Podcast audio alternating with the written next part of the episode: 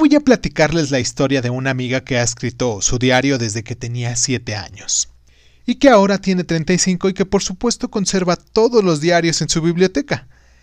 Conversando con ella, mm, me contó que era muy emocionante ver lo que escribía cuando era niña, por ejemplo. A los 7 escribe algo así. Hoy comí sopita de letras como a mí me gusta. Mi mamá es muy bonita. A los 12 más o menos escribió algo así. En la escuela hicimos un juego en la clase de mate y fue muy divertido. A los 16 escribió esto. Conocí a un chavo súper guapo, más grande que yo. Ojalá y me pele. A los 28 escribió el día más hermoso de mi vida. Hoy me caso.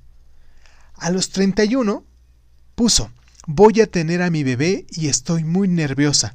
Deseo que todo salga bien. Y estas son solo pequeñas frases de sus diarios. Yo estaba fascinado con su historia y me arrepentí tanto de no haber escrito mi diario. Y nada más por desidia no lo hice, porque siempre tuvimos la oportunidad. Tantas cosas de mi infancia y mi juventud que hoy no recuerdo y que me encantaría traer a mi memoria y revivirlas para siempre. Esto me dejó pensando en que aún hoy es tiempo para hacerlo, aunque no tenga siete años. Aún nos queda mucho por vivir, ¿no? No perdamos la oportunidad de recordar quiénes fuimos y qué hicimos. Hay que empezar hoy, no importa la edad.